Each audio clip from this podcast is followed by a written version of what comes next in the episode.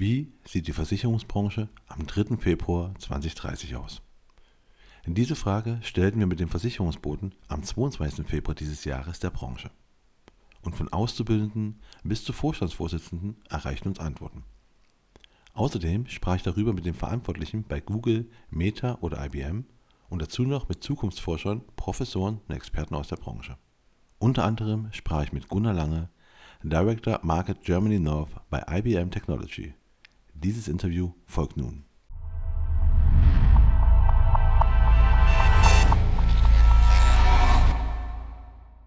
Hallo Herr Lange, schön, dass Sie da sind. hallo Herr Peterson. Ähm, stellen Sie sich bitte einmal ganz kurz vor, seit wann, wer sind Sie, seit wann sind Sie bei IBM und welche Verbindung haben Sie zur Versicherungsbranche? Okay, ja, das mache ich natürlich sehr gerne. Also ich bin heute verantwortlich bei der IBM, IBM Technology für das Geschäft für strategische Kunden in der Versicherungswirtschaft, in der öffentlichen Verwaltung und auch im Bereich Distribution. Ähm, zu IBM selber gekommen bin ich 2009 durch eine Akquisition im Bereich Analytics ähm, und habe eigentlich in dem Umfeld seit 2005 angefangen mit der Versicherungsbranche zu arbeiten, habe da diverse Kunden betreut. Also prinzipiell, wenn ich jetzt so nachrechne, 20, ja, 17 Jahre bin ich letztendlich dann schon in der Versicherungswirtschaft tätig. Ganz ursprünglich komme ich eigentlich ganz woanders her. Ich komme eigentlich aus dem Bereich Fast Moving Consumer Goods, also eigentlich aus der Industrie.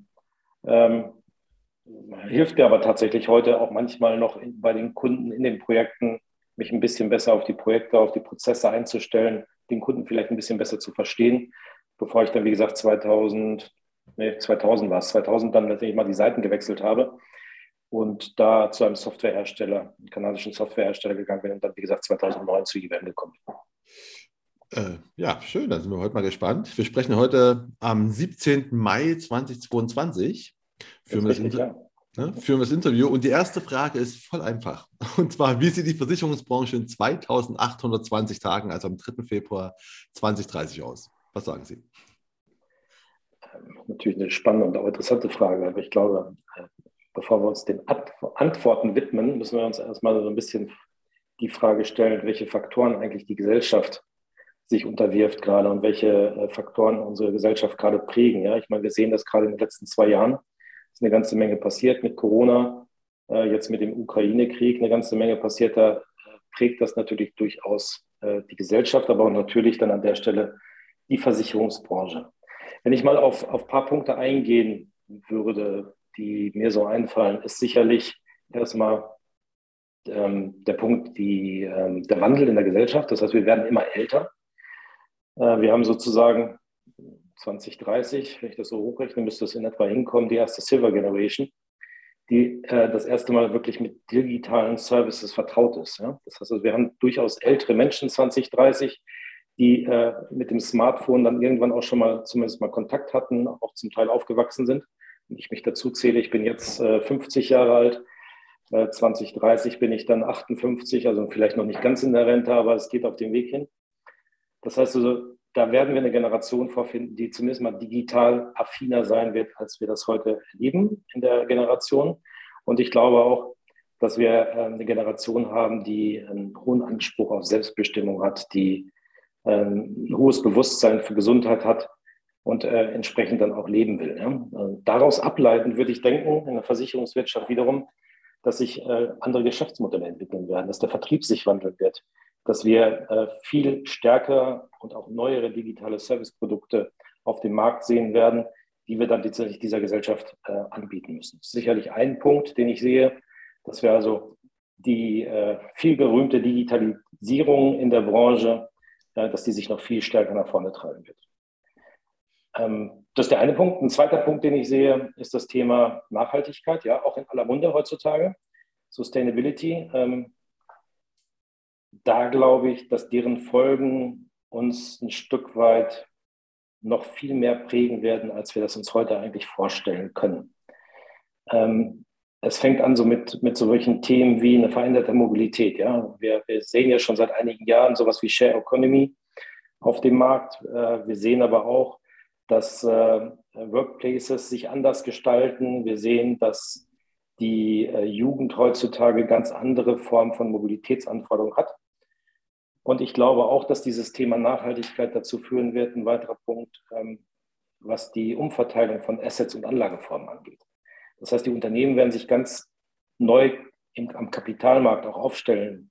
Und ich glaube, das wird zu ganz interessanten Gebilden kommen. Wenn ich mir vorstelle, was jetzt mit Corona passiert ist in der Vergangenheit, dass wir viel stärker in den Bereich äh, von Lieferservices reingegangen sind, wird das letztendlich die Innenstädte wandeln. Ja? Und dann ist die Frage, wird sich eine Versicherung zukünftig im Assetmarkt auch noch äh, am Immobilienmarkt in den Innenstädten so beteiligen, wie wir das heute erleben, oder wird sich das an der Stelle ein Stück weit ändern?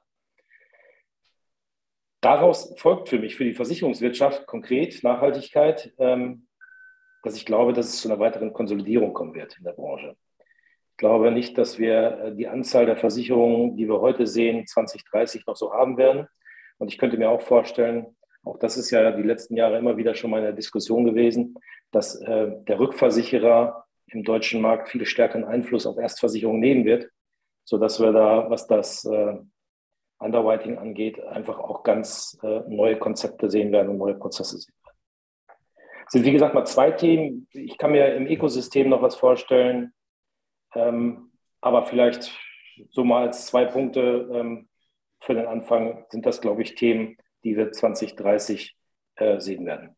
Das ist spannend. Also auch gerade, wenn Sie schon sagen, äh, wir, wir, sind quasi eine digitale Silver-Server-Generation. So erst die, erst, die ersten richtigen so quasi Silver-Server ähm, wie, wie, wie, wie, leben wir denn so? Was, was glauben Sie denn? Was, was glaubt man denn so bei IBM, wie wir so 2030 leben? Sie haben gerade schon ein bisschen gesagt, okay, wir sind alle digitaler. Ähm, aber ich frage mich immer, ist denn so 2030 dann, gibt es dann dieses Flugtaxi, von dem mal alle sprechen? Glaubt, glauben Sie, dass es, also ne, das ist so quasi die, seit Ewigkeiten wird ja immer von fliegenden Taxis oder Autos gesprochen. Wie, stellen wir uns so das Leben allgemein vor?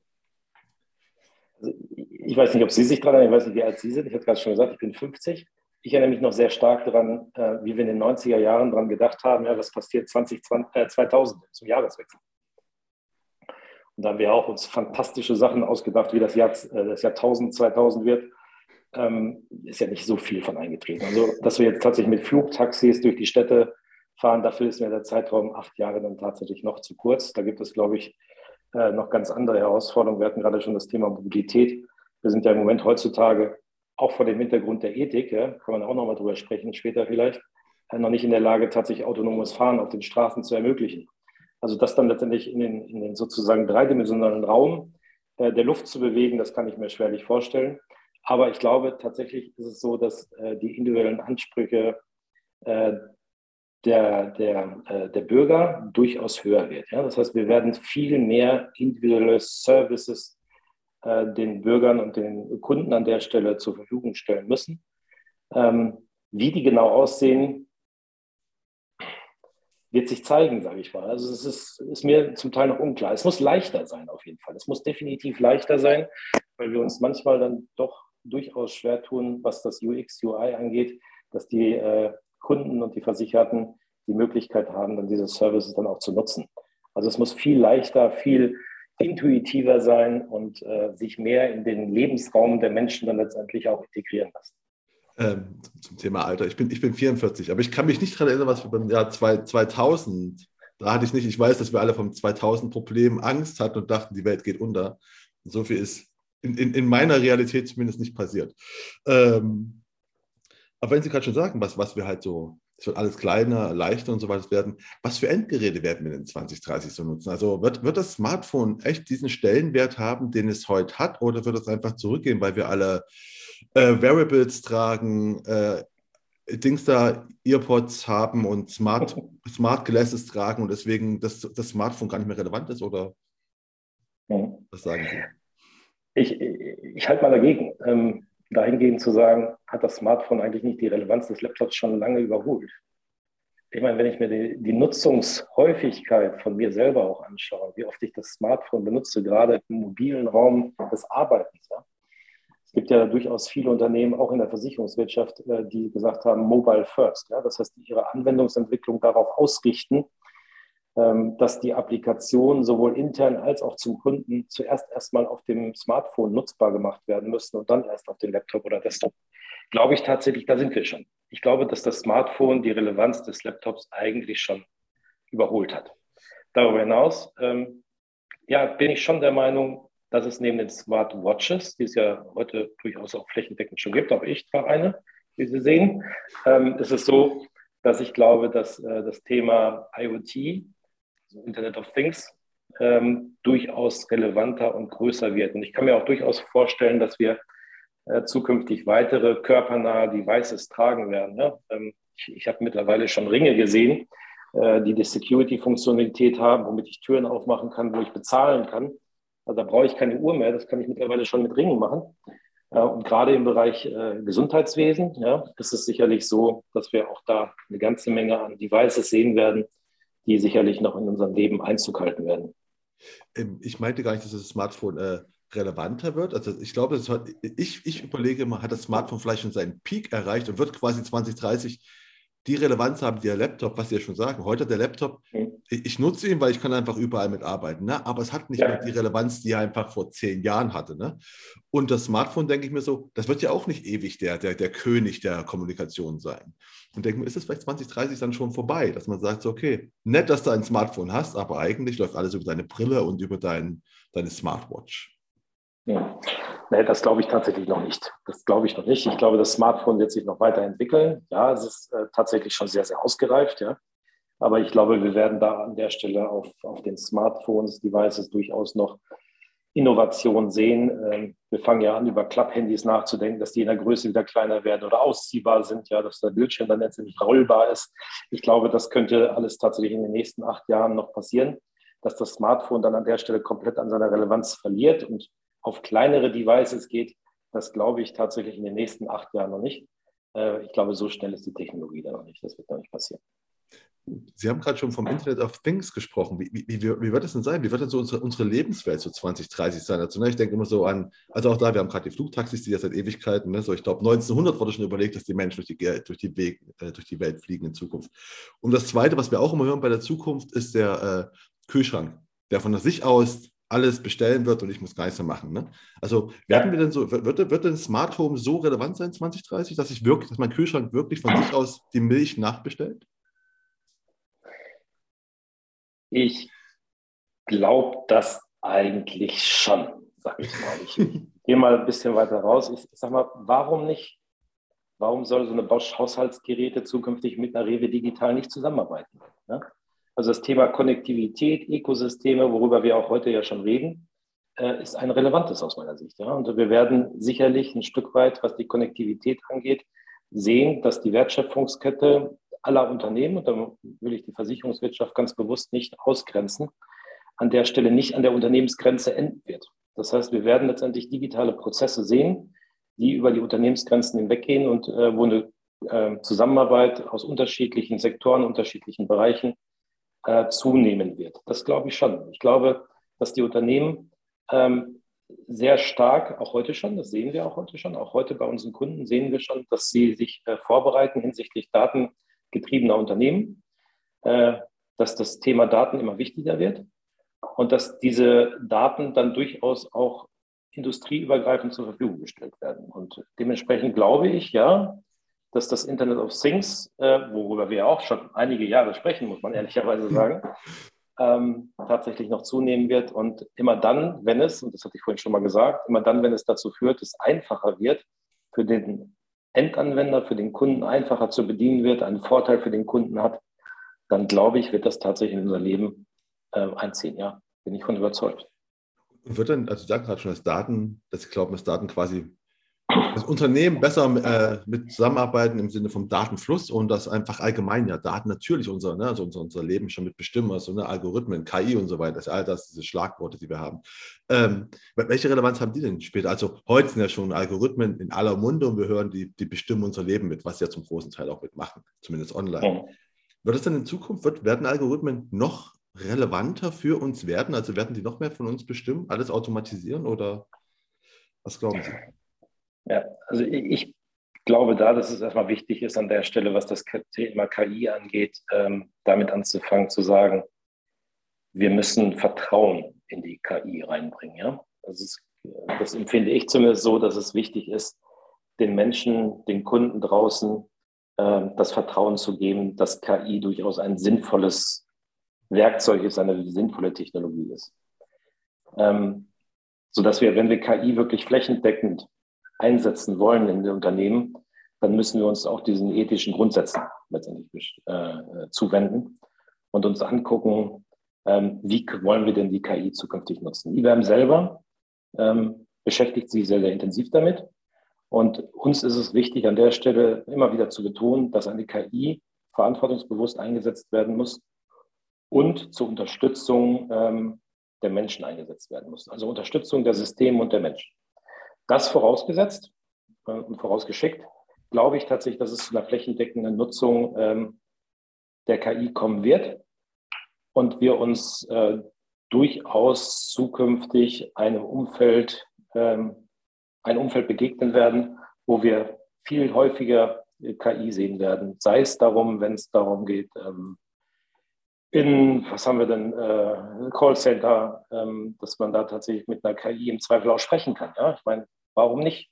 Das wird sich immer weiter ausweiten. Wir, wir sprechen heute schon in unserem heimischen Umfeld, sprechen wir schon mit Alexa, Siri und wie sie alle heißen. Ähm, das weiß ich aus leidiger Erfahrung, dadurch, dass ich äh, einen von diesen Anbietern, ohne Werbung machen zu wollen, ganz, ganz zugetan bin. Aber ähm, das ist manchmal leicht geprüft, weil es einfach noch nicht so weit ist und die will nicht immer verstanden werden. Aber das wird die nächsten acht Jahre sicherlich massiv zunehmen.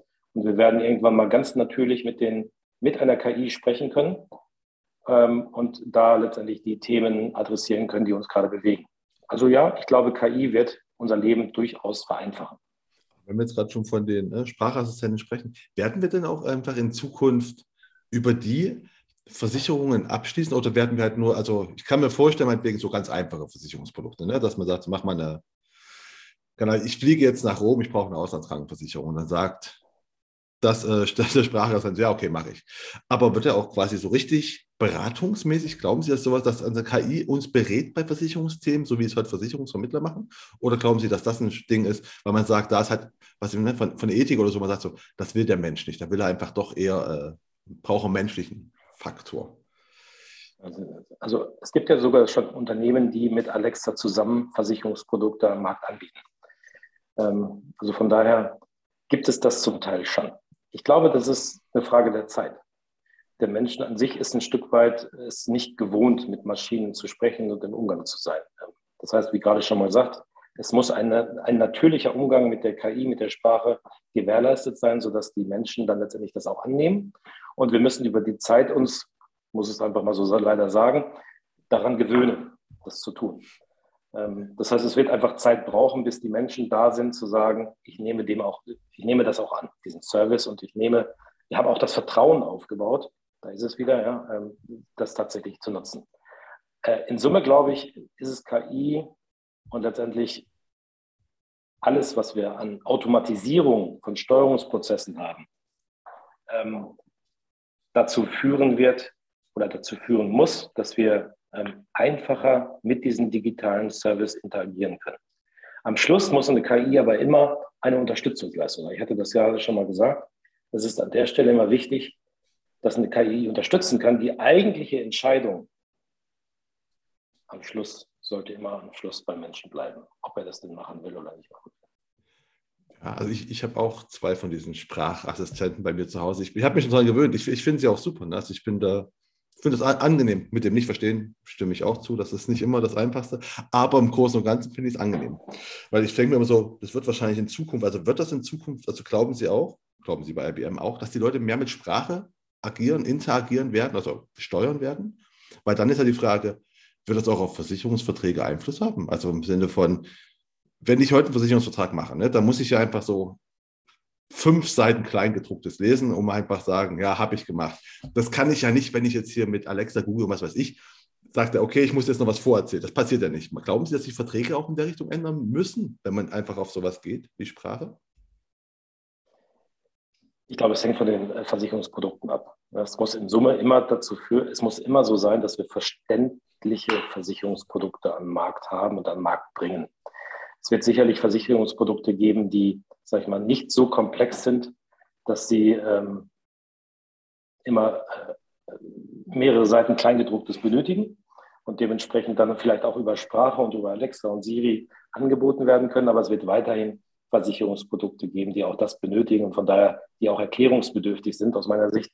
Also es wird beides geben. Ja. Es wird vielleicht eine Verlagerung dahingehend sein, dass man nochmal das ein oder andere Versicherungsprodukt überprüft, ob es man nicht äh, entschlacken kann, einfacher gestalten kann, vielleicht auch äh, im Sinne von, von kleineren Versicherungsbausteinen anbieten kann. Das wird es, glaube ich, geben, aber ähm, dass man gänzlich darauf verzichtet, nein, das glaube ich nicht. Ähm, wenn wir jetzt gerade schon auch von Automatismus gesprochen haben, es wird ja auch immer so von Blockchain geredet. Ne? So in Zukunft werden wir alles, wird alles über die Blockchain laufen und irgendwie, wenn ich es so richtig verstehe, von dem Prognosen ist immer so, dann sagt man nur noch, ja, ich will, da geht alles automatisch, dann zack, hat irgendwie das Automatismus, hat das fun so funktionieren Versicherungsprodukte, wurde mir so, oder höre ich immer so wieder. Wird das so äh, sein, wird Blockchain so relevant sein? Oder? Ja, Blockchain ist natürlich, ähm, wenn man überlegt, was eine, was eine Versicherung eigentlich ist, ja, Vertrag auf Gegenseitigkeit und so weiter, äh, ist natürlich eine Blockchain relativ nah dabei, dass sie äh, das mit Versicherungen dann an der Stelle vergleichen.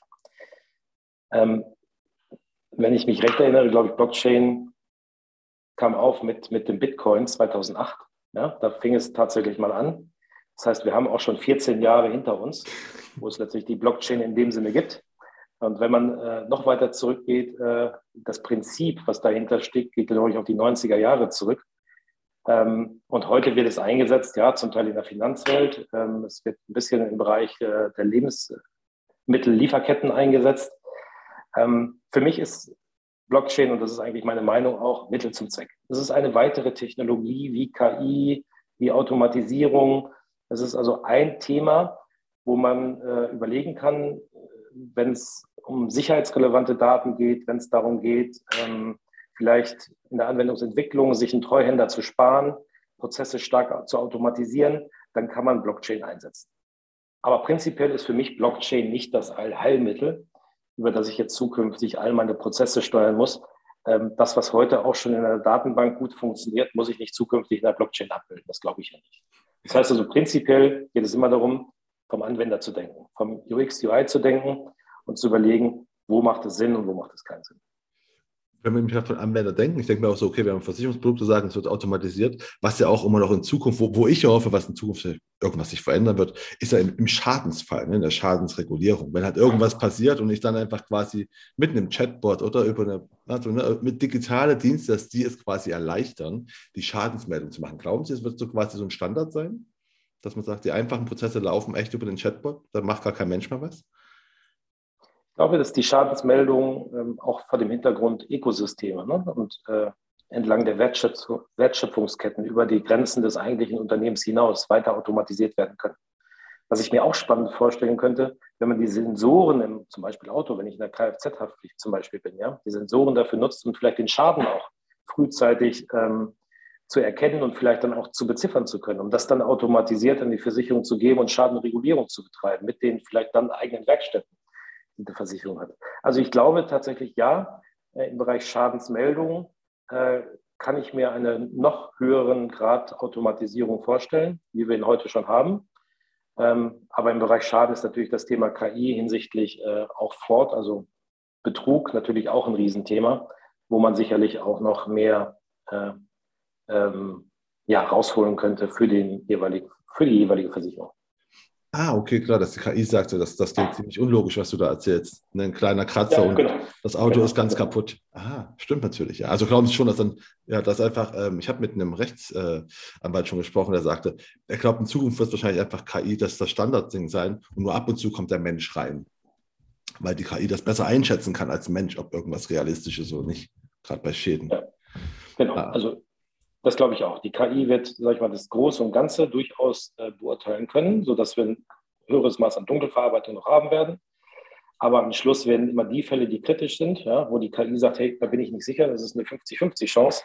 Da muss natürlich der Mensch immer noch die Möglichkeit haben, reinzuschauen. Das entscheidet immer nicht die Maschine. Und ähm, wir kommen jetzt schon gegen, zum Ende mit. Und ähm, Sie arbeiten ja lange schon mit Versicherungen zusammen. Und wir wissen jetzt, was so ungefähr möglich sein könnte in acht Jahren. Aber jetzt mal so Butter bei den Fische. So, wie, wie, wahrscheinlich ist denn, dass die Versicherungsbranche sich so digital aufstellt, wie wir uns das gerade so vorstellen? Also von den internen Prozessen und so weiter, weil wir wissen ja, ne, klassisch gewachsen und historische Prozesse ja. und so weiter. Was glauben Sie? Also wir bei IBM beobachten auch heute schon, dass die Unternehmen in der Versicherungswirtschaft sich sehr gut darauf vorbereiten, ihre Prozessebereiche anpassen. Ja? Ähm, ich will mal ein paar Beispiele nennen. Ähm, ich hatte vorhin schon mal gesagt, Unternehmen beschäftigen sich auch heute schon und bauen entsprechend auf, datengetriebene Organisationen. Das heißt, sie überlegen sich, wie können wir zukünftig mit welchen Daten eigentlich äh, was machen, wie können wir bessere Entscheidungen im Unternehmen treffen. Das heißt also, datengetriebenes Organisationsform ist etwas, womit die Unternehmen sich auch heute schon beschäftigen.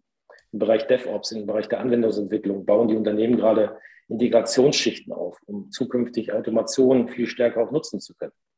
Ja, und ähm, was wir auch sehen, ist, äh, dass die Unternehmen sich eigentlich alle heute mit ihrer individuellen Cloud-Strategie beschäftigen, um zukünftig äh, plattformübergreifend Anwendungen letztendlich äh, nutzbar zu machen. Also wir, wir sehen es schon so, dass die Versicherungswirtschaft auch heute schon sich sehr wohl auf diese neuen Herausforderungen vorbereitet.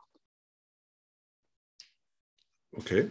Und äh, aber glauben Sie auch, es wird einfach bis 2030 abgeschlossen sein oder werden wir noch analoge Prozesse haben, die einfach nicht abbildbar sind oder weil irgendwer sagt, nee, ich muss hier was, das musste automatisch äh, händisch unterschreiben?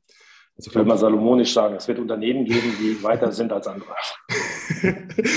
Weil ich habe noch eine Frage, oder zum Schluss nur zwei Fragen. Und eine Frage, es wird nämlich ja. mal sein, wo ich von analogen Sachen rede.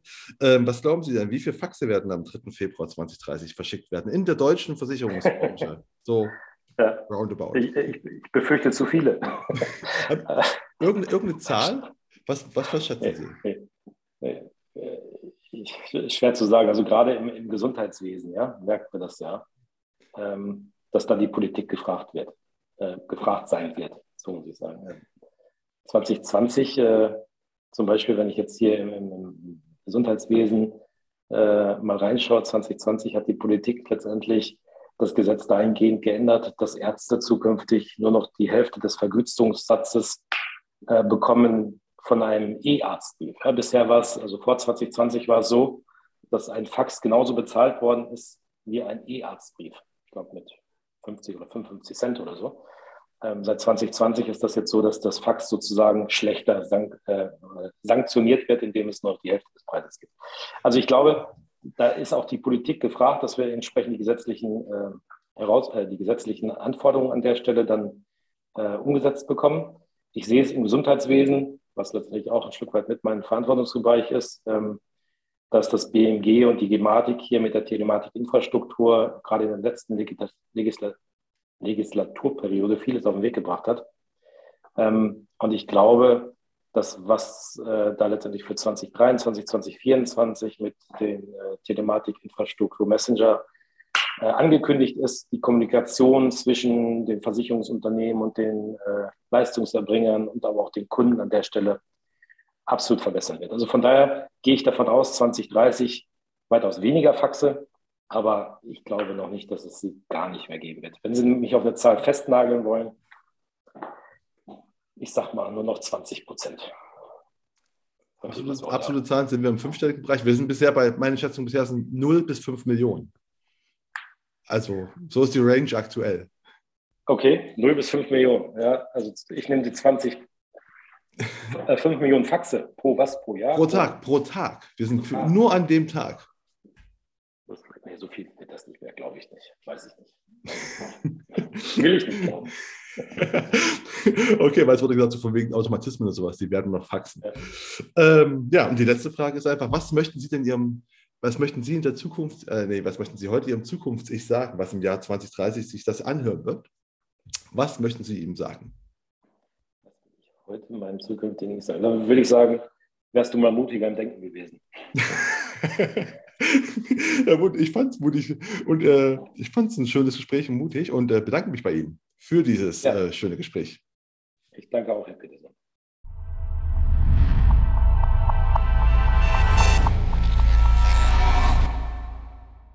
Die Podcast-Trilogie Wie sieht die Versicherungsbranche am 3. Februar 2030 aus? Sämtliche Antworten aus der Branche und ausführliche Interviews mit unter anderem den Verantwortlichen bei Meta, Google, IBM, Zukunftsforschern, Professoren und Experten aus der Branche finden Sie unter www.versicherungsbode.de/2030.